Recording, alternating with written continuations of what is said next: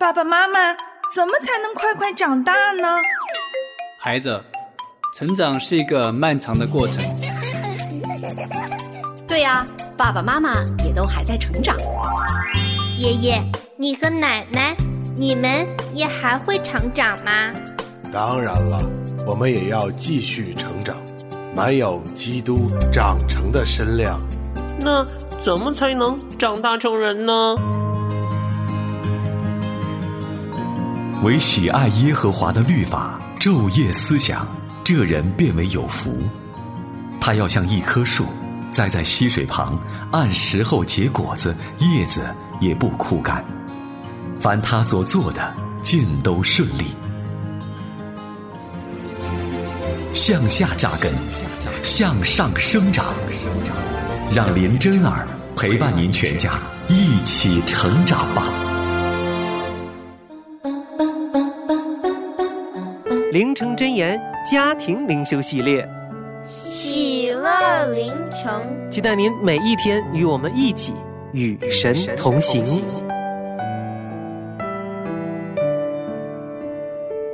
欢迎我亲爱的主内家人，我们的大朋友和亲爱的小朋友一起来收听喜乐灵城，我是林真儿，真儿向您全家人问安。在上一系列当中呢，我们透过小火车生命的经历、成长和改变，也学习了旧约当中比较难懂的一卷历史书卷，就是《史诗记》。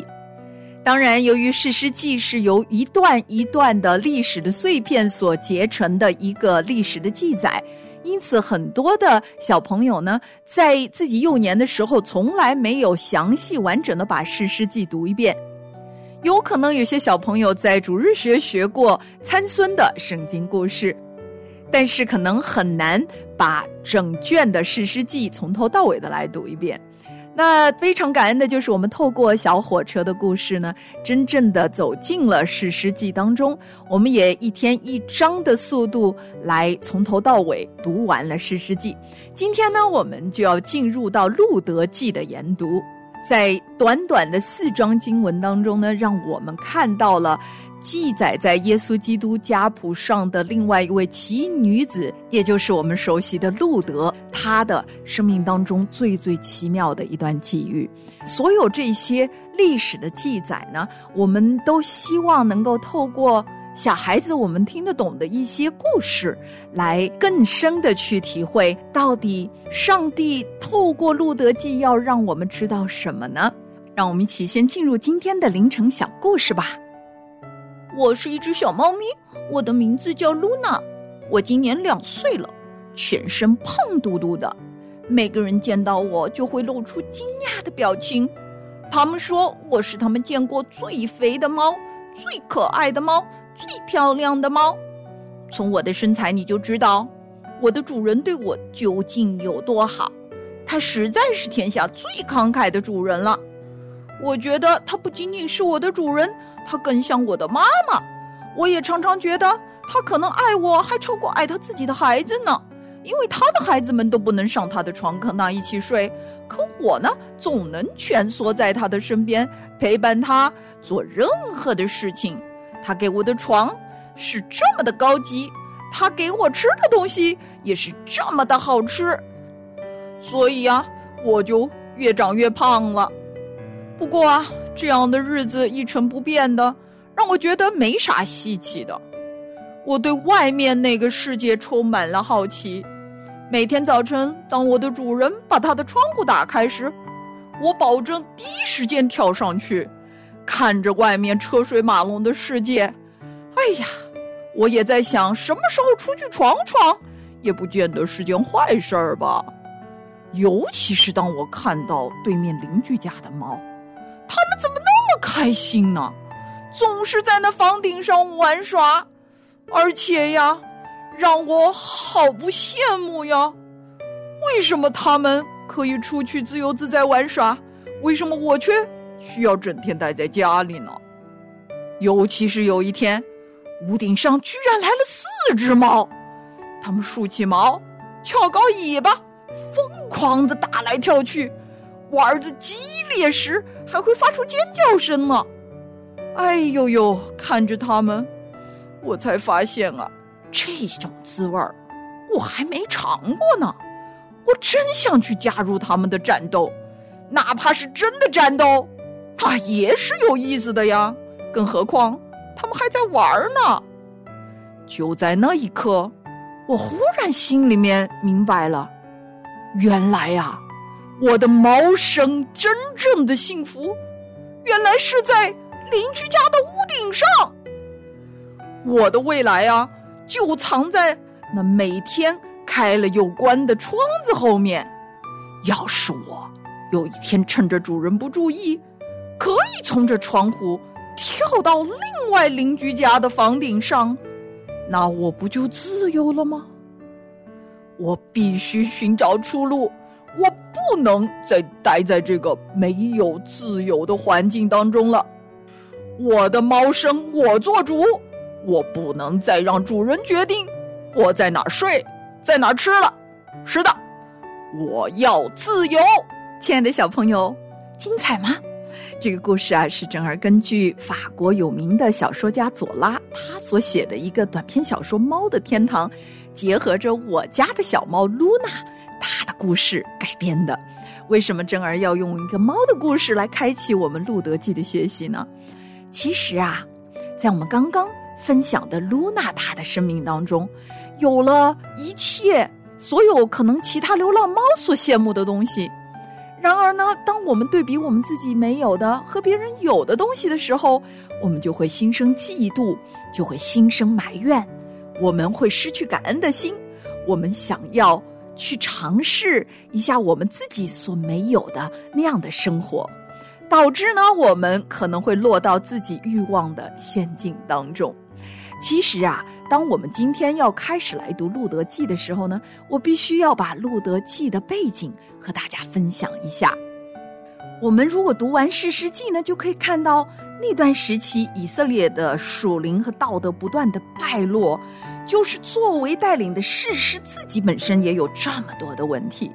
所以呀，《路德记》的出现，它就好像一股清流一样的，让我们看到在这个非常黑暗的时期。其实有一群似乎不为人知的小人物，他们对神仍然怀着信心，仍然愿意遵行神的律法。而且啊，整本《路德记》，亲爱的小朋友，你知道吗？从来没有一个地方非常直截了当的说神介入了他们人之间各种各样行为的互动哦，甚至有关神的名号都鲜少提起。但是，如果我们仔细的去研读《路德记》，我们真发现啊，这需要打开我们心里面的信心的眼睛，看到神他是如何带领整卷经文当中提及所有的人物，去一点一滴的经历上帝在他们生命当中的真实，还有那奇妙的主权。其实，我们如果一开始，读今天的《路德记》第一章，我们就会发现说，它里面有一个非常奇妙的对比。其实伯利恒城的意思本来就是粮食之家 （House of Bread），就是面包之家的意思，就是粮仓的意思。但是多么的讽刺啊！居然在伯利恒这地发出了饥荒来，神。他曾提及，如果以色列人离弃神，饥荒就是其中罪的惩罚之一。但是我们会发现啊，在整个世师秉政的时期，国中遭遇饥荒已经不是一次两次，而是常见的一个现象了。所以，从粮仓伯利恒城，有一个人带着自己的妻子和两个儿子，居然去到一个。不以神为神的摩亚地外邦人的地方去寄居，为了要活下去，为了要找到充足的粮食，但没想到就在那个地方，他们充满了期待的去，却充满了各样破碎和痛苦的回来，而且回来的呢是一个老寡妇带着两个年轻的寡妇。也就意味着他家中所有可以挣口粮的人，通通已经死了。所以啊，路德的婆婆拿尔米本来的名字的意思是喜悦的意思，但是他现在却称自己是马拉，是苦的意思。他深深的感受到，没有按照上帝的心意，没有神的人生是何等的苦。他清楚的知道，他们自己离开神的应许，离开上帝的心意，过这样的生活是何等的苦。满满的出去，空空的回来，就是这一章圣经一个非常清楚的一个总结。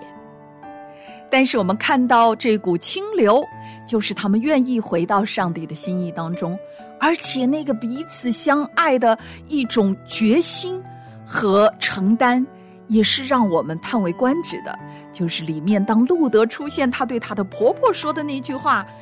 你往哪里去？”我也往哪里去？你在哪里住宿？我也在哪里住宿。你的国就是我的国，你的神就是我的神。你在哪里死，我也在哪里死，也葬在哪里。除非死能使你我相离。所以很多的信徒呢，就把路德向拿俄米他所说的这句话呢，作为基督徒婚礼上的誓言，也作为一个基督化家庭的一个最核心的表彰。我们的家是建造在爱的约定的基础之上的，而今天真儿为什么用露娜猫咪它作为一个《路德记》的查考的凌晨小故事呢？就是要让我们知道，当我们人用自己的方法去自作主张寻求人生的快乐的时候，我们只会满满的出去，空空的回来。而如果我们愿意立时回到上帝的面前，我们就可以空空的来，满满的得宝足。今天我们全家人来讨论这个问题：我们的家庭是奠基在什么样的根基之上的？我们家庭关系如何才能够在主的爱里面更进一步呢？我们一起来祷告，亲爱的阿巴夫啊，我们感谢赞美你。我们真知道，只有在你的爱里面，我们才能够学习彼此相爱；也只有当我们的家建立在你的爱的基础和约的基础之上，我们才能够至死不渝的彼此相爱。求你帮助我们活在你的爱里。祷告，感谢，奉救主基督耶稣的名，阿门。好啦，到节目最后呢，正儿要来为您读一封非常感动我的小听众的来信。他是一位十一岁的五年级的小学生，叫做雨辰。他呢五岁就开始信靠耶稣了，而且最近啊，他透过听喜乐凌晨还有各样我所做的节目呢，就更加认识了神。他觉得说听这些节目特别的好，帮助很多的人。他也非常的感激真儿，还有我的童工们来传播福音。而且他说了一句话，他说：“我长大后想做您这样的人。”哇，真儿真的觉得他非常的棒，尤其是他的来信里面呢，也充满了许多非常奇妙美好的思考。真儿下面就要来读读他的来信。林真儿阿姨好，我是喜乐凌晨的小听众，最近呢也在听小蜗牛们寻求智慧的故事，在听到乌龟大爷说“生命在于静止”和“生命在于运动”时，我思考很久，认为这两句话都对，只不过是人追求智慧中不同阶段的价值观而已。当我们还没有获取智慧时，需要做出正确的决定，就应该去寻找智慧。所以呢，在人找到智慧之前，需要不断的尝试、选择、领悟，从而不断在追求真理的路上进退。蚯蚓小弟还小，还需要在这条路上走很远，所以他说一切都在于运动。所以呢，生命在于运动才是正确的道路。而当我们已经领悟智慧后，需要面临许多的抉择，那就要运用智慧。我还没有运用神给我预备的智慧，所以也不知道为什么几百岁高龄的乌龟大爷会说生命在于静止。但我猜呀，是因为他是智者，他看透世间万物。我认为啊，这就是这两句话的语境与含义。之所以青蛙大哥的生命在于静止是享乐主义，就是因为他还没有获得了智慧，或者他以为这句话本身就是智慧。而实际上，这只是智慧人能够得出的结论，并不是智慧本身。所以，我想请教一下您，请问我的观点是否符合圣经的旨意呢？如果不符合，请问它出错在哪里呢？如果符合的话，圣经又在哪里提到过或者是暗示过呢？哇哦，这十一岁的小朋友能够写出这么美好的、这么有逻辑的一段自己的解释。我相信啊，在整个寻求人生智慧的过程当中，我们不能够拔苗助长，但是同时我们要了解一件事情，就是敬畏耶和华是智慧的开端。我们一生的目标。不是只是追求智慧，而是追求那一位智慧的创造主。也只有这样，我相信我们的雨辰小朋友能够迟早完全的了解您今天所问的这些问题。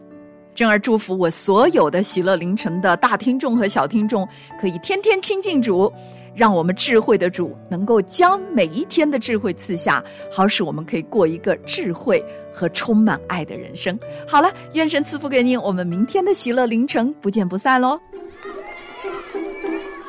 说真的，柴米油盐车贷房贷容易吗？我说真的，养孩子太不易了，太难了。说真的，受不了了，受不了了。说真的，教育子女太让我崩溃了。说真的，家家有本难念的经啊。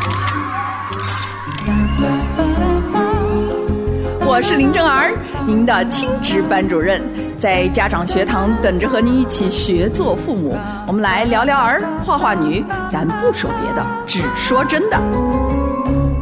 我亲爱的家长朋友走进今天的家长学堂，我是林正儿，正儿向您问安。是的，今天呢，我们要继续的来跟您聊。在十到十二岁这段时期成长的女孩，我们做父母的该怎么样陪伴他们？该怎么样在他们这一段特殊的生理、心理、情绪发展的时期，给予他们最美好的陪伴和教导？那今天继续的来分享，在这一段时期的女孩，她们的成长过程当中需要经历的生理的变化有哪些？在未来的课程，关于这一个年龄阶段呢，我们会分享她们生理的变化、心理情绪、灵里面的成长，以及我们在针对这一段时期的女孩子的教养原则有哪一些？今天呢，我们就专注在生理上的变化。在十到十二岁的女孩这一段生理期呢，是她们第二性特征的发育的高峰期。这段时期呢，我们也讲了，妈妈跟女儿都会比较紧张。我记得珍儿那个时候呢，就会常常担忧说，万一她第一次来月经的时候，我不在她身边怎么办？所以我就跟神祷告说：“主啊。”求你一定要让我有机会参与在女儿的第一次这样的经历当中，因为珍儿自己当时就是因为母亲正好不在，所以手忙脚乱，是我的姐姐在我的身边协助我。那当时心里面那种无助感、那种恐惧感，到现在我还记得，所以我就迫切的祷告，那也非常的感恩，就是我的大女儿她的第一次月经来的时候。就是我在家的时间，而且他冲下来告诉妈妈的时候呢，脸色凝重啊，说：“妈妈，我要告诉你一个世界上最不好的消息。”然后当他告诉我的时候，哇，我就抱着他欢呼雀跃，我就告诉他说：“这是多么好的消息啊！这是多么值得庆祝的消息！因为妈妈恭喜你，终于成为一个在上帝的眼中看的一个 young lady，一个真正的少女了，再也不是一个小小的女孩子了。”所以，当我的女儿看到我这么快乐的时候，也把她心中那很浓重的一个愁云拿去了。而且，因为我早早的为她预备了那一个关怀大礼包，所以呢，我们就赶快把那个盒子翻出来，然后我就如数家珍的告诉她，下面你该怎么做，然后如何使用这些卫生棉，如何来做自我的清洁保护等等，所有的步骤一点点的就可以亲身的为她示范。并且同时呢，我有这样的机会说，妈妈下面立刻去为你煮一个红枣、红糖、鸡蛋、桂圆羹，然后呢，就把它捧到我的女儿的面前。珍儿为什么这么做？因为珍儿自己在青春期的时间，每一次我的月经、我经痛的时候，我自己的父亲就会亲手为我煮上这样一碗又暖心又暖胃又暖腹的。充满爱心的红糖水，所以我就记得说，这个对一个孩子来说，意味着父母亲在我身边没有什么可怕的。所以接下来的日子呢，就因为真儿在那段时期早早已经为他预备，同时呢，也陪伴他度过他的第一个充满挑战的月经的初潮，以至于孩子在整个经历的过程当中，他没有被那种压力、那种说不出来的一种恐慌或者是紧张弄得失去正常的一种生活作息的能力，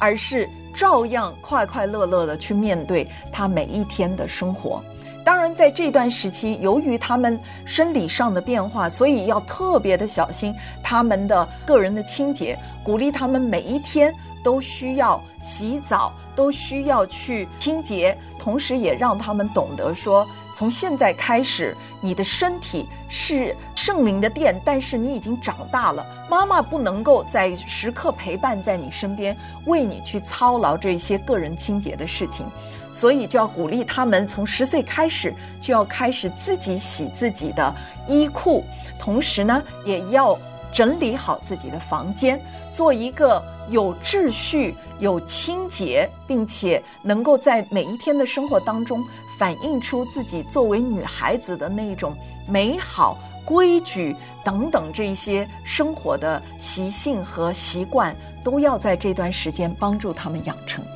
那如果他的房间非常的凌乱，他是一个非常马虎的孩子，怎么办呢？是不是我们做父母亲的完全不用管呢？那当然，珍儿也鼓励说，我们偶尔也要给我们孩子一些恩典，因为他们毕竟还是孩子。所以偶尔我们会进他们的房间，陪伴他们一起收拾整理。但是只要有了规矩之后，告诉他们什么东西该放在何处，我们的要求是怎么样的，都可以让他们慢慢的学着操练去做。因为个人的健康和卫生习惯，会让这个女孩子养成一个我从小到大都是做一个表里如一的人。不是说我单单只要出门的时候把自己打扮的光鲜亮丽就可以了，那我的家呢就是乱七八糟、蓬头垢面。其实真儿看过许多的婚后的家庭生活，有很多的丈夫就是埋怨自己的妻子，出去的时候呢光鲜亮丽，回到家呢简直就是完全不能看这样的一个非常糟粕、非常凌乱的这样的一种人生的态度。那这些态度其实不是他们长大以后才养成的，恰好就是在他们幼年的时候，尤其是青春期，他们必须面对自己个人的清洁、房间的清洁、自己个人生活的优先秩序等等，所以千万不要忽略了，告诉他们。怎么样去做一个表里如一、里外都是干净、清洁、整洁的孩子？尤其是这一段时间的女孩子，因为她们生理的变化，所以她们特别的想要突出自己作为女性的这些特征。她们需要开始穿内衣，然后呢，也希望自己可以露出自己慢慢长出来的修长的腿等等的。这个时候，母亲的功用就特别特别的重要了。一个母亲自己需要做一个非常美好的榜样，让女儿看到在衣着打扮上面的一个得体、端庄以及圣洁是非常重要的。如果我们自己也不在乎我们的外表带给他人的眼目上的一个感受，还有成为这个社区或者是团体当中的一个榜样。如果我们自己没有这种意识的话呢，很有可能我们在衣着上面就是随心所欲的，我想怎么穿就怎么穿，我觉得什么好看就什么好看，但是往往就是在这个过程当中，会让我们的孩子觉得，穿衣打扮是他自己的事情，与他人无关，所以呢，他随便怎么穿着都无所谓。那如果是这样，有可能他会穿的非常的邋遢。也有可能他会穿得非常的暴露，同时呢，也有可能他太过的注重自己的外表，反而呢影响了他在这一段成长时期更重要的事情，有可能是他的学业，他在教会当中与弟兄姐妹的关系，他与自己兄弟姐妹的关系等等，就是在这段时期，如果我们给他正确的爱的教导，关于穿着方面的教导，反而会让青春期的女孩子。他们更加的知道，我不要被这个社会所影响，我不要被我旁边的这个同柴之间的压力所影响，让我失去自我。因此呢，我们做母亲的可以带着女儿去选衣服，可以告诉他们说，我们的标准是什么？作为神的儿女，我们为什么不能穿极短的短裤或者是极短的短裙？为什么我们不希望穿非常紧身的衣服？为什么我们的衣服一定不要太低？这样的话呢，在我们做任何的一些举动的时候，不至于对他人的眼目造成困扰，也不至于走光。所以很多的时候，我们会在选衣服的过程当中，就给孩子们一些正确的关于美好的、关于端庄的一些教导。当然，这个逛街的过程呢，其实同样也是一个爱的教育，一个美的教育。所以你看到，在这一段时期啊。妈妈可以带着女儿做的事情可多可多了，从化妆术啊，从清洁啊，从去购买衣服啊，从对美的理解啊等等，都是需要母亲亲自陪伴去做的。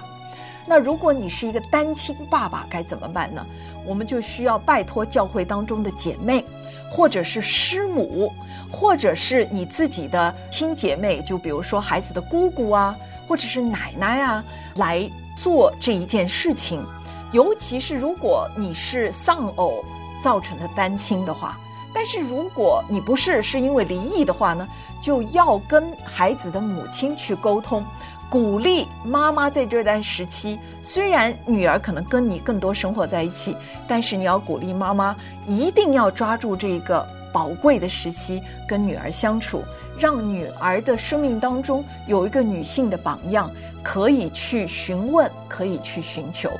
那这呢，就是在十岁到十二岁的女孩子，她们面对生理期的时候，我们做父母亲该注意的地方。还有另外一个，正儿也稍微提一下，就是关于这段时期，由于她身体的激素发生很大的转变，所以有可能女孩子就有很多很多的青春痘。或者是她皮肤呢表现出非常油腻的一个状态，所以呢清洁就非常的重要了，千万不要过早的去化妆，让自己的皮肤上沾满了许多的更多余的那些不需要的油腻的东西，因为本身皮肤就很容易长许许多多因着激素变化成长的那些痘点啊，或者是斑点啊等等的。千万要注意防晒，然后呢，清洁。只要是清洁干净，那孩子的皮肤经过这一段激素蓬勃期，它会慢慢的开始缓和下来，所以不用太过担心。但是如果真的非常的严重的话呢，可以带孩子去看医生，皮肤科的医生开一些药物来涂抹。但是呢，最重要的还是饮食习惯、睡眠充足。还有就是情绪心理的健康，因为这些啊比所有的药物更好。喜乐的心便是良药，所以提供给孩子一个非常美好的、非常舒适、非常没有压力的生活环境，会帮助他们激素强烈分泌这段时期，因为有外在这些缓和的因素，可以迅速的得到缓解。好，那今天呢，正儿跟大家分享的就是十岁到十二岁的女孩子在生理方面的强烈变化，我们父母亲该注意的地方。在下一次课程回来呢，正儿要跟您分享他们心智、心理上、情绪、情感上灵里面的这一段时期的发育的特征，我们需要该注意的地方。好，愿神赐福给您，我们下一期的家长学堂不见不散。